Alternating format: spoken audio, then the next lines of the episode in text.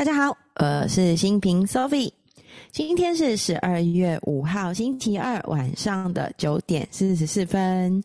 哇，有没有发现很少遇到我是晚上来录音的呢？因为明天刚好礼拜三，我要去台中有一趟出差要工作，所以呢，我就决定，嗯，那我今天先来录个音，然后这样礼拜三就有节目可以输出，免得让在等候我的音录音节目的朋友们会。lost 掉一天，然后我也说好的嘛，就是要回归了，我得要好好的跟上这个进度。礼拜一到五我会尽量就是做到把该输出的输出到，然后也跟大家分享我学习的点点滴滴。所以我有说到做到哦。虽然明天很早很早就要出门了，但我今天透过晚上的时间就来录音。大家有听到我女儿在旁边大叫吗？对，晚上录音就是会有这个问题。哦，那今天呢，其实也跟大家分享一下我今天去做了什么事情哦。嗯，因为最近都一直把事情排得很满嘛。那本来礼拜二下午跟好朋友有一个星巴克时间，刚好因为他从国教爱回来，然后也比较累，所以我们今天就休息一次。我就有了一个小小的圆圈日的时间。我常常觉得老天爷对我超好的，就是我觉得一忙啊、累啊，然后我需要休息的时候，就会这么巧，刚好遇到可以休息一下的时间。所以我早上在学校家长会帮忙完原邮卷的预售之后。回来，我就哎，竟然意外有个好好休息的时段。那我自己还是完成了一些工作上面必要的部分，包含工作的那个费用认列的一些资料，我要把它贴起来建档。然后我自己也都固定习惯会把就是认列费用的发票号码那些都做个记录嘛。所以，嗯，还有一些文书的部分，包含兼职伙伴的数据啊整理这些，都做了一个。规划完整，然后把该建档、该整理的档案都做好以后，我就突然想，好久没有去拜妈祖娘娘了。那我毕竟住在淡水嘛，那淡水的那个福哎福佑宫，就是是有淡水在地的淡水妈祖。娘娘，所以我就从我们家散步到妈祖娘娘那边，大概花了三十分钟吧，就一路走走走走去老街淡水老街，然后就拜了财神，拜了太岁星君、文昌帝君，然后妈祖娘娘，然后还有呃月下老人，对，还有好几位哦，都是神明们。嗯然后拜拜的时候，我也很巧的就觉得说，哎，好久没有听妈祖娘娘的指示了，就跟妈祖娘娘求了个签，然后妈看到那张签诗，觉得还蛮感动的。就是妈祖娘娘告诉我说，你已经很认真了，不必求神问佛，我就会等耐心等待，会有很好的结果。我想。有点像是被妈祖娘娘摸摸头了，就是说你已经很认真努力了，我有看到哦，所以有点感动。对对对，好，所以今天就跟大家先简单分享一下这个一小段哦，我觉得今天还蛮开心的事情。那接下来我们今天要分享的内容是什么呢？今天要来分享第四章。就是一年顶十年，在周边的时代，用正确的策略，让自己的成长速度比过去快十倍。好，那今天第四章是什么呢？第四章的主题是学霸。学霸是加速成为某个领域的高手，加速成为某个领域的高手就是学霸。那我觉得老猫在这件事情里面啊，票和一只猫是我们的作者，我觉得他写的很好。他说呢，观念影响行为，行为影响结果，所以观念如果不对，你很难有好的学习效果。而我们要在某个领域成为专家，首先要做好观念的建设。就是要让自己的脑袋里有多一点相关领域的正确观念，这样才能有效的行动。我觉得这是很重要的一件事情。所以他说：“切莫当一个盲目的行动者。”是的，是的。嗯，我自己在行动的过程中，大部分会先停下来思考。我觉得我很喜欢我的好朋友在跟我说过的一段一个建议，就是停、看、做选择。那我们有没有停下来，先看清楚局势，然后有好的观念，然后做出选择，然后行动？这件事情是非常重要的。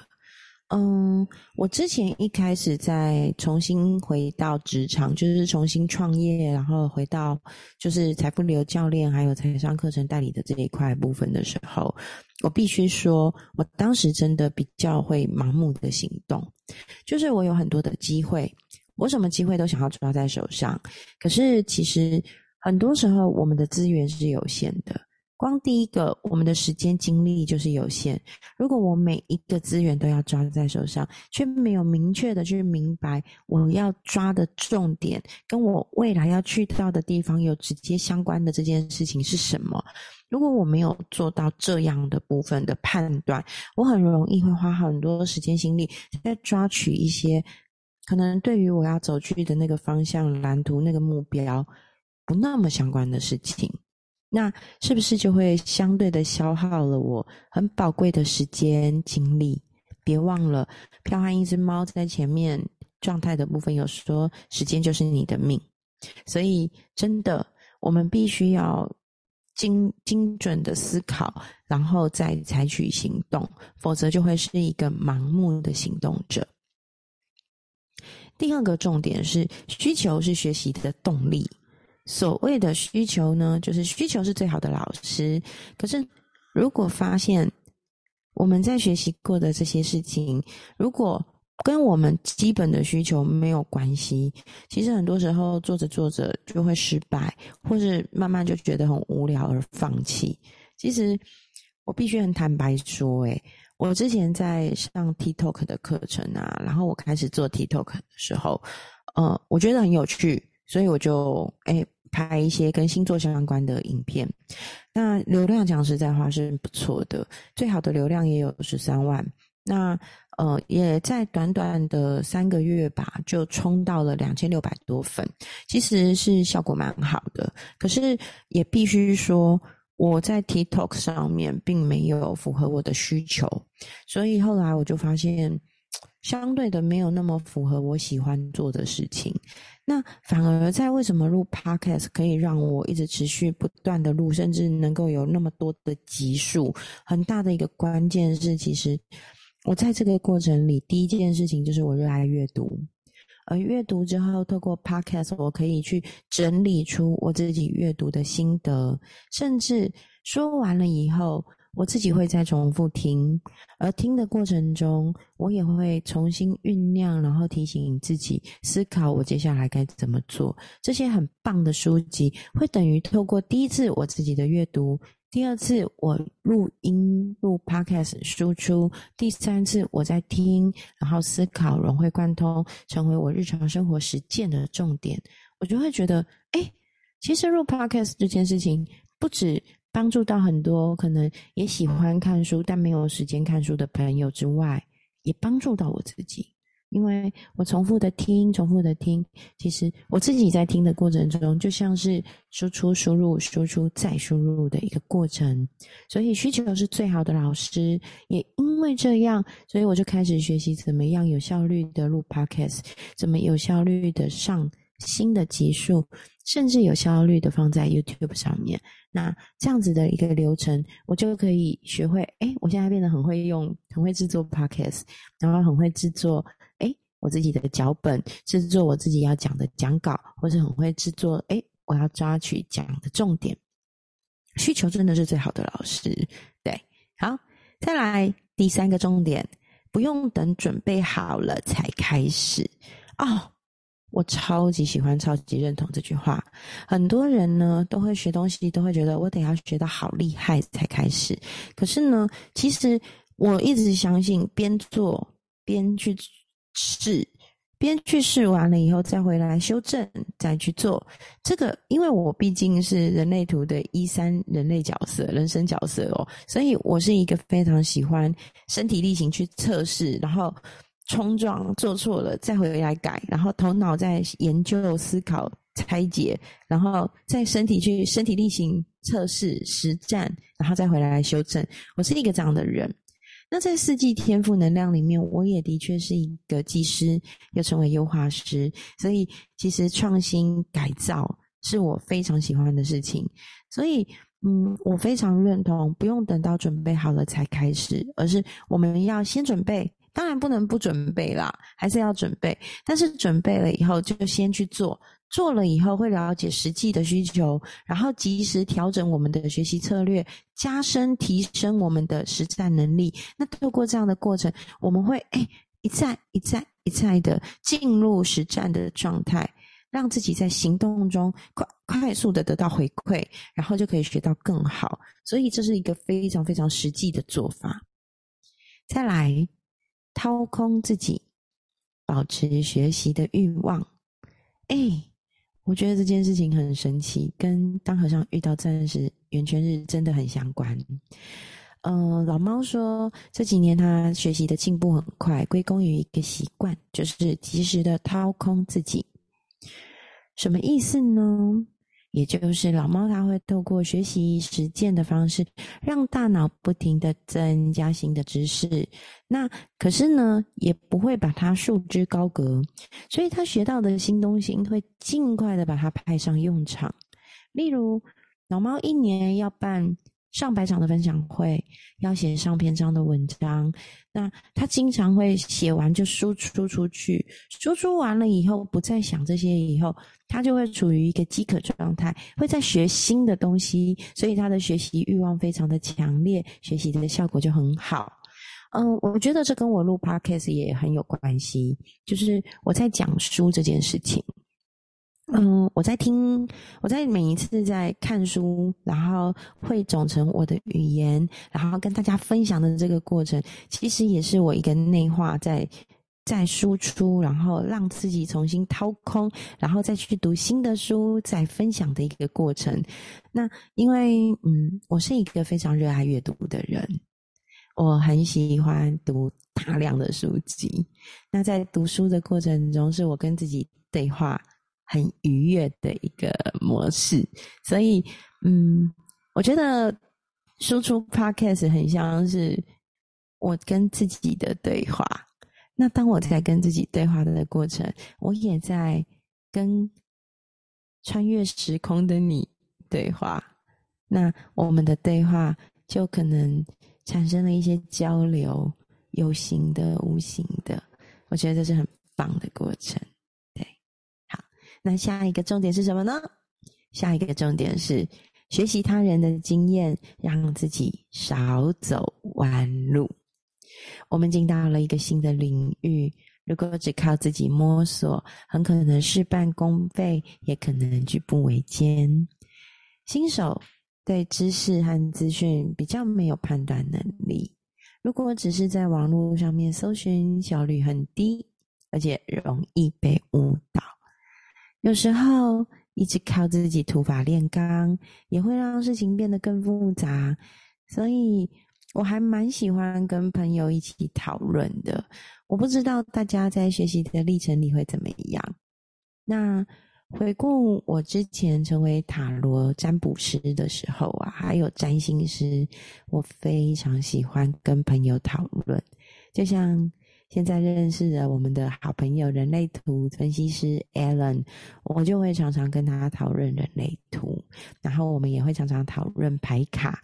那在解牌的过程中，一次一次的讨论，一次一次的实战，我们两个会很有趣哦。我会抽出三张牌，Alan 你讲一次。然后我听听听，然后就说：“哎，那那你听听看我解牌的方式。”然后讲讲讲，然后我们两个在讨论：“哇哦，你解牌跟我解牌差异在哪里？那我们两个人哪个优点可以一起拉出来，未来可以学习？那我们有没有什么可以更好的地方？”所以透过这样子的模式，我们在互相讨论的过程中 a l n 分享 a l n 的经验。我分享我的经验，我们融会贯通起来，真的会少走弯路哦。然后再来，学习很重要的一件事情是重质不重量。很多爱学习的人去报名各种课程是很正常的。那可是呢，要舍得投资，也就是说，报名贵一点的课程是值得的。为什么呢？票汉一只猫有三个想法跟大家分享，为什么要报名贵一点的课程？第一个，贵一点的课，课程品质往往更高，而且啊，因为付了更多的钱，我们对课程的重视度也会变高。第二个重点是在比较贵的课程里，我们容易遇到一高品质的老师，二。高品质的同学在学习的过程中会结交优秀的人，这是非常重要的哦。我非常认同“飘悍一只猫”这个说法，因为我们很容易在不一样的高价课程里认识不同的人脉圈层。那我一直觉得我很喜欢交不同领域的强者朋友。那如果我们去上高价的课程，往往都有机会遇到，哎。不同圈层的厉害人士，而他们都是舍得投资自己、舍得花钱付费学习知识的人，而不是选择网络上面廉价知识的人。就像我在减脂，很多人就会跟我讲说：“新平，那我要减脂，要花这笔费用。”但如果这是一笔费用，可以带来高品质、高效率，而且专业又符合医疗又符合人体工学的一个减脂模式。还有教练天天陪伴支持你，你会不会觉得这也是一个很不错的方式呢？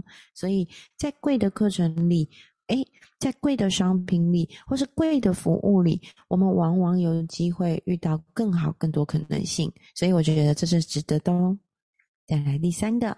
在贵的课程里，我还可以仔细研究别人的课为什么卖这么贵，去学习别人的商业模式。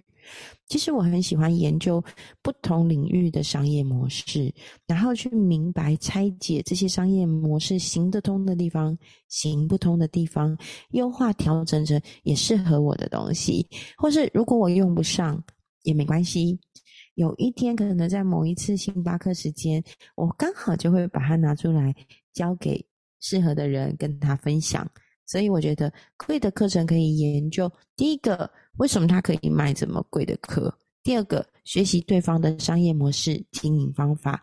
所以。